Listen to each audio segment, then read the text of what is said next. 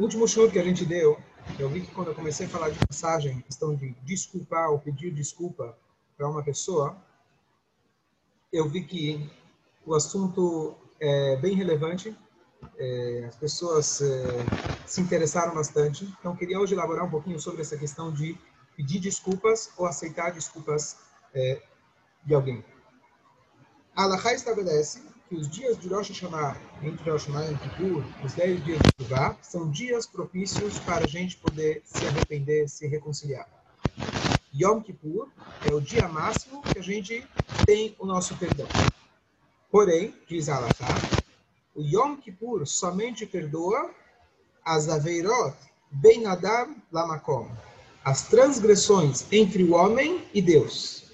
Já as transgressões entre o homem e o seu companheiro, o Yom Kippur só vai perdoar depois que você se reconciliar com o seu companheiro.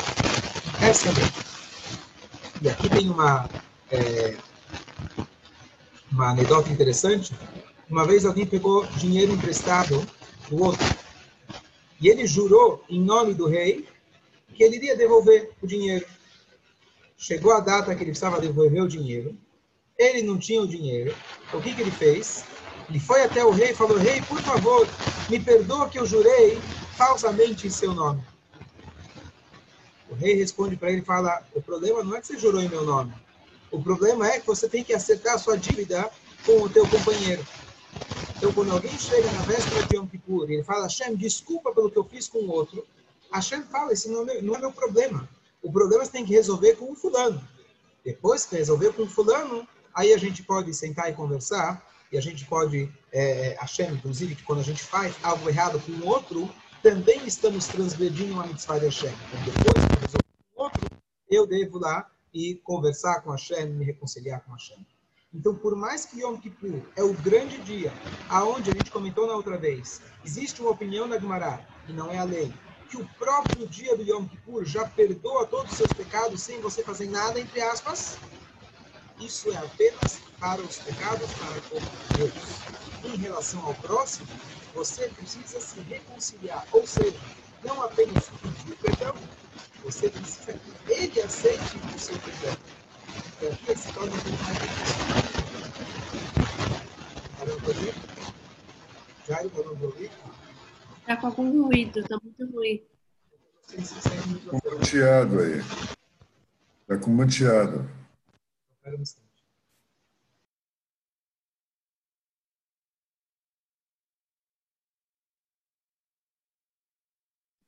Tá mudo.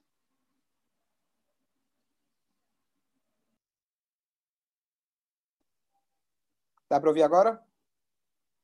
Dá. Ok, muito bom.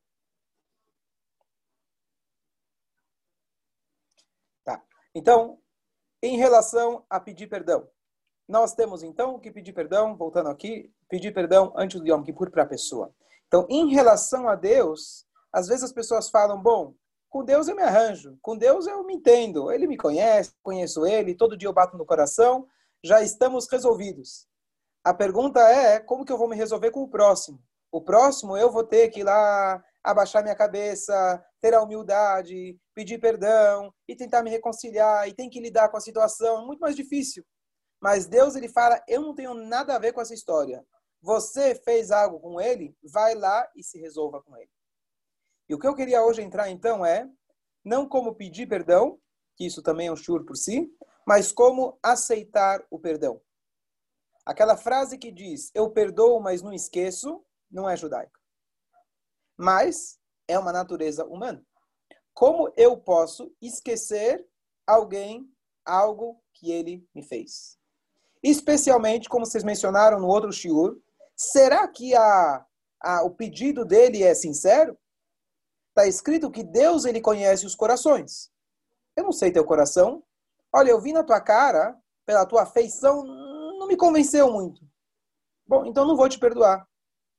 Como funciona isso? Como eu posso? Hashem não espera que sejamos malachim, anjos. Hashem não espera que nós sejamos pessoas que somos, somos pisados pelos outros.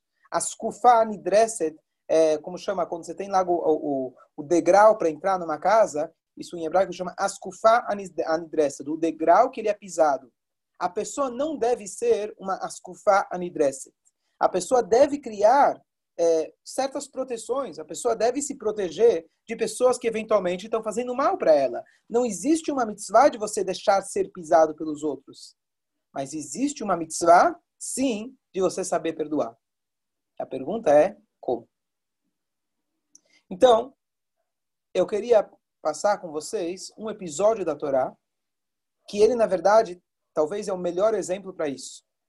Eu acho que eu já contei algumas passagens, a gente já discutiu a respeito, mas eu volto e falo porque realmente essa é uma das histórias mais bonitas e mais chocantes, mais tocantes da Torá. A história de Yosef com seus irmãos. Yosef era o filho quase menor, depois nasceu Benjamim. Os irmãos tinham inveja dele. Tudo bem, ele contava os sonhos, vocês conhecem a história. Ele perdeu a filha, a mãe, quando ele tinha 17 anos. Com 19 anos, ele foi vendido como escravo Antes disso, os irmãos primeiro jogaram no poço, depois tiraram ele do poço, porque Yudá falou: bom, vamos ganhar uns trocos pelo menos. E foi realmente, ele foi vendido por 20 moedas, que é como se fosse você pegar alguém, não só que está vendendo ele como escravo, você ainda tira toda a dignidade dele, vendendo ele por um, ele por um valor muito, muito, muito barato. E aí, finalmente, ele vai, acaba caindo, ele é vendido revendido várias vezes, ele acaba caindo no Egito. Bom, finalmente a coisa começa a melhorar. Tudo que ele fazia, Deus dava sucesso nas suas mãos. Ele se tornou o chefe dos servos da casa do Potifar, até que um belo dia ele é acusado falsamente pela esposa do seu amo e ele é jogado na prisão. E lá ele fica por 12 anos na prisão. E dentro da prisão, ele continua crescendo dentro lá dos, dos é, é, né? lá não tinha PCC e etc. Mas é, os prisioneiros também, ele acabou recebendo um cargo importante dentro da prisão. E ele, é, e ele acabou interpretando os sonhos como a gente conhece a história. Finalmente, ele vira o vice-rei da noite para o dia. De um prisioneiro, ele vira o vice-rei do Egito. Passa mais um tempo, ele consegue, na verdade, ajudar o Paró a se preparar para os anos de fome e ele salva o Egito. E salva não só o Egito, o Egito era fonte para de sustento para todos os países em volta. Ele salva também todos os países em volta com seu planejamento econômico. Os próprios irmãos acabam vindo para ele, e ele no começo quer testar realmente se a chuva deles era sincera e verdadeira, mas finalmente ele conta para os irmãos, Ani Yosef Achichem, Hashem Temoti Reina. Eu sou Yosef, o irmão de vocês, que vocês me venderam como escravo. Os irmãos, naquela, naquela hora, está escrito Nivhalumi Panav, eles ficaram surpresos, é, assustados, não sabem nem como reagir. E o Yosef é aquele que consola eles. E ele fala para eles: não se preocupem, não fiquem chateados. Ele vai lá e aproxima os irmãos, ele é, é, é, é conversa com eles de uma maneira muito mais próxima e ele fala para eles: não se preocupem, foi Deus que me mandou aqui. Elohim, é, vocês pensaram para mal e Deus pensou para bem. Deus me mandou aqui que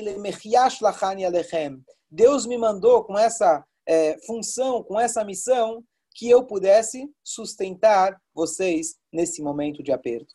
Tudo isso que aconteceu comigo foi, na verdade, para que eu pudesse agora estar salvando a vida de vocês, provendo as necessidades, comidas para comida para que vocês possam viver. Essa é a passagem de Yosef. Olha que interessante. Posso fazer uma Não pergunta só... que me veio ver agora, desculpa, em cima disso? Então, mas antes, antes, de, antes de chegar na, na, na explicação, Mordecai, o, o que a gente vê aqui é uma coisa super curiosa. Número um, a grandeza dele saber desculpar. Mas foi muito além de saber desculpar. As posições se inverteram. O coitado deveria ter sido ele.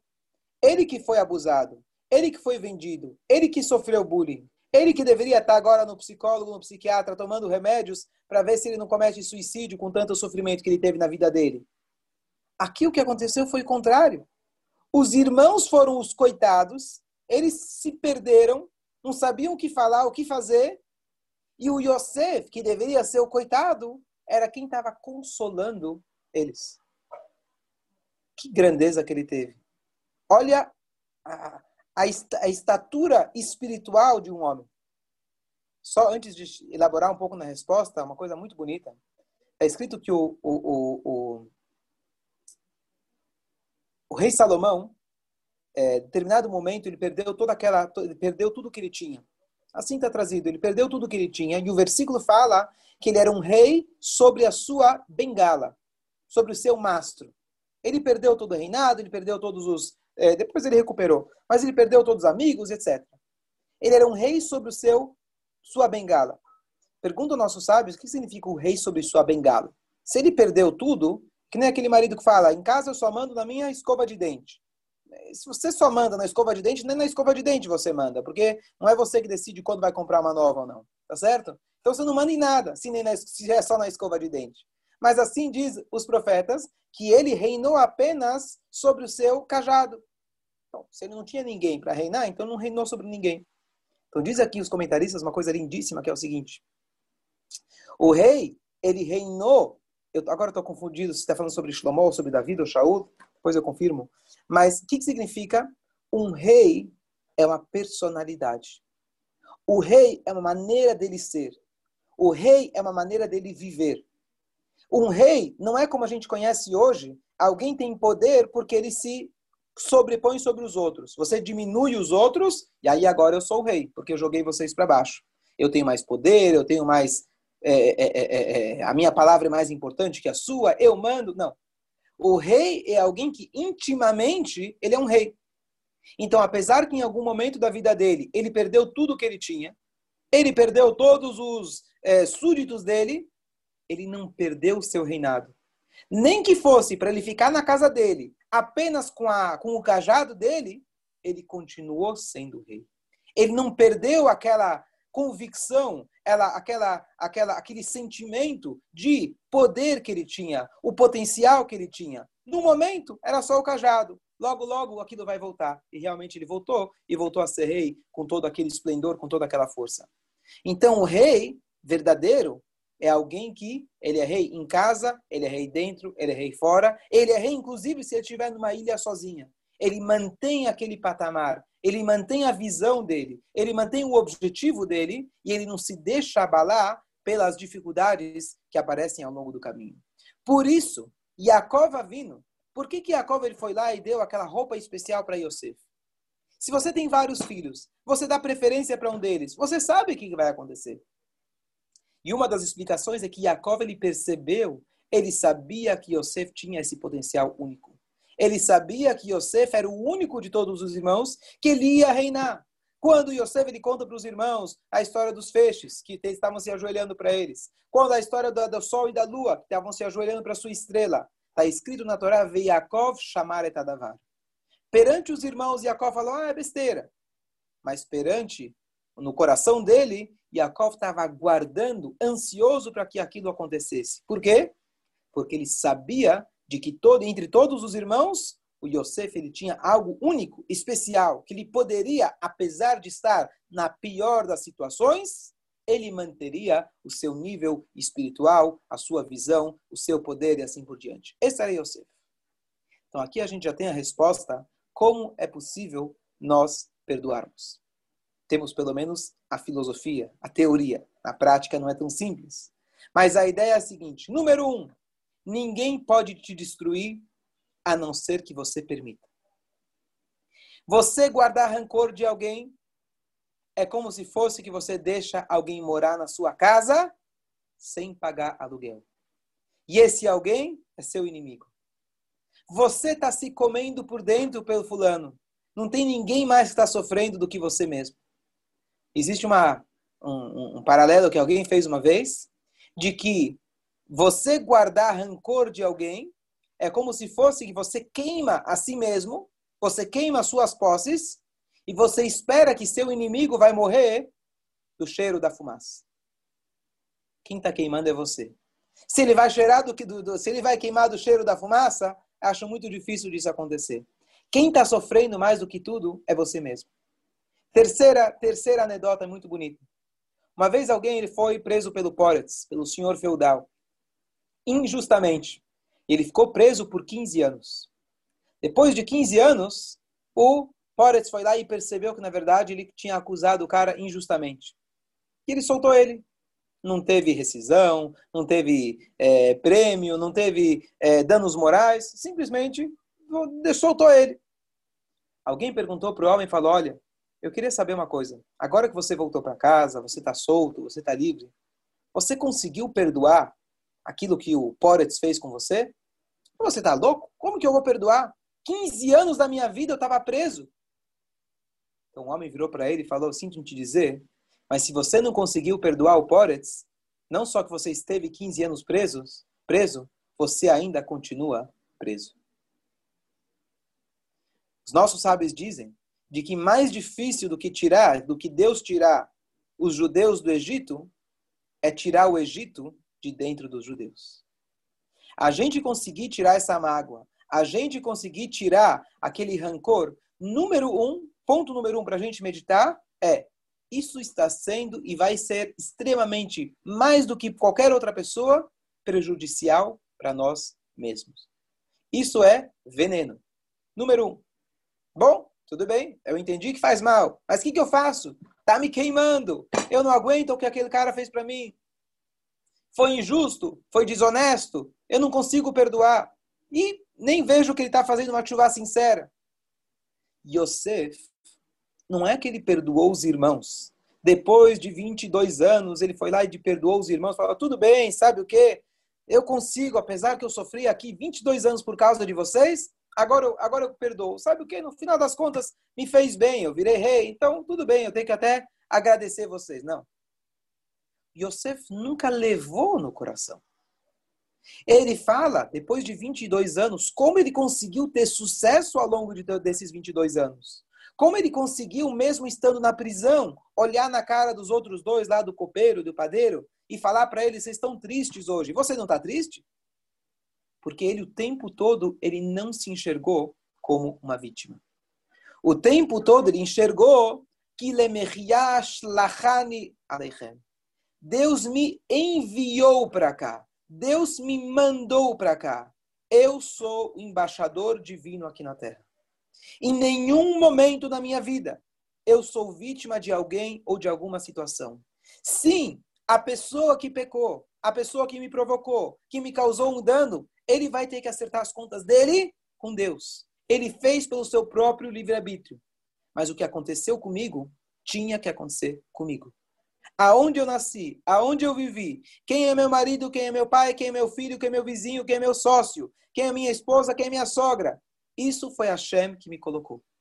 E Hashem me colocou aqui. O primeiro ponto é não ficar pensando, bom, se eu tivesse em outra família, se eu tivesse outra pessoa, se eu fosse morar em outro lugar. Esse si é Amalek. Amalek é aquele povo que nos destruiu. É aquele povo que o tempo todo nos incomoda. Se a gente enxergar que cada momento, cada segundo, cada situação da nossa vida, eu não estou aqui por acaso, eu fui mandado aqui, eu tenho uma missão aqui. E se eu estou dentro dessas circunstâncias, o que cabe a mim é encontrar qual é a minha missão, aí a coisa é completamente diferente.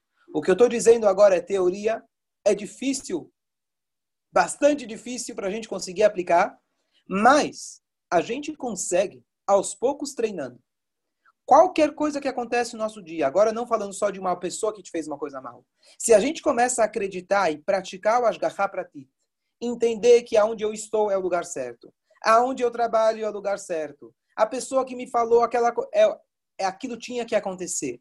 Eu começo a colocar a fé em Deus, Hashem Elokeinu, Hashem Echad, no meu dia a dia, isso vai me permitir que eu enxergue a mim mesmo não como vítima, e sim como herói eu estou aqui é que apesar das dificuldades, apesar das pessoas que estão ao meu redor, se eu estou aqui, quer dizer que eu tenho a força, e não só que eu tenho a força de superar, eu estou aqui para transformar. Eu estou aqui para ajudar. E por isso, quando chega no final, não só que ele perdoa os irmãos, que isso já seria grandioso, ele não se sentiu vítima por nenhum instante. Os irmãos agora viraram a vítima. Foram eles agora que se ajoelharam para se curvaram para Yosef. Eram eles agora que não sabiam o que fazer consigo mesmo, de vergonha que eles fizeram com o irmão. Eles viraram coitados. Olha, imagina como eles se sentiram arrasados por eles terem feito com que o irmão deles 22 anos ficou distante do pai. O pai chorando, se lamentando por 22 anos. Quem carregou a culpa no final? Quem ficou carregando o fogo foram eles. Ele não ficou se queimando os 22 anos. Então, se a gente se enxerga como um shalia, como a gente, se a gente se enxerga que nós estamos numa missão, só que tem um resultado maravilhoso.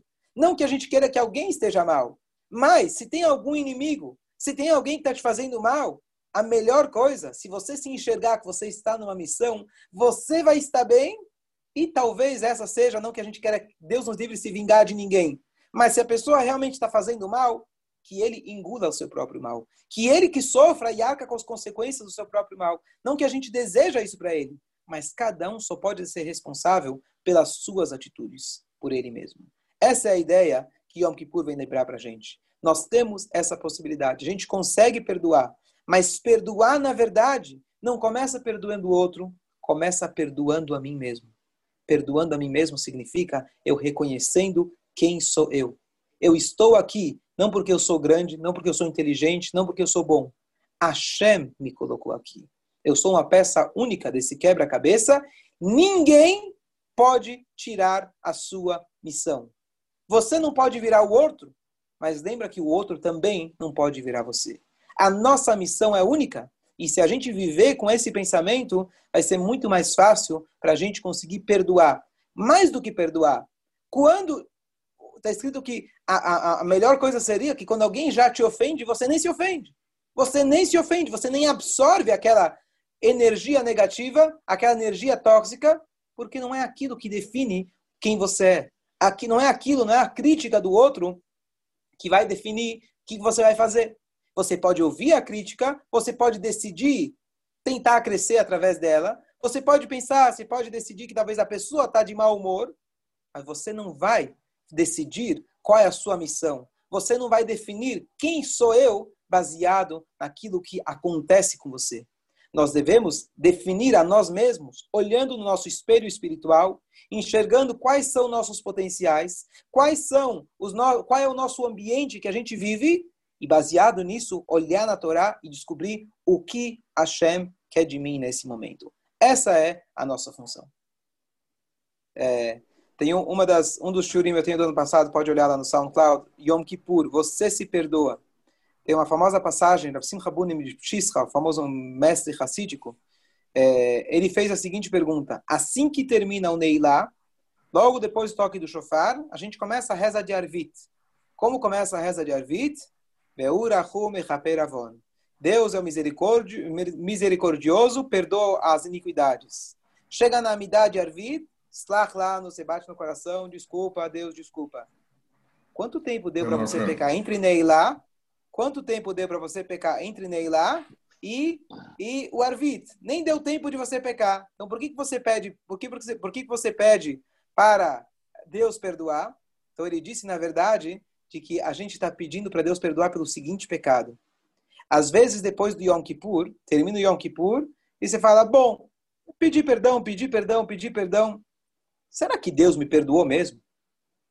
Você não acredita em você mesmo. Você não acredita que você mesmo é capaz de mudar. Por isso você fica se questionando se Deus te perdoou ou não. Porque você não merece, acredita. Que você merece esse perdão. Por isso, então, você vai lá, só isso, agora você tem que fazer chuva por isso. Slach lá, você começa o Arvi dizendo, desculpa Deus por eu não ter acreditado em mim mesmo.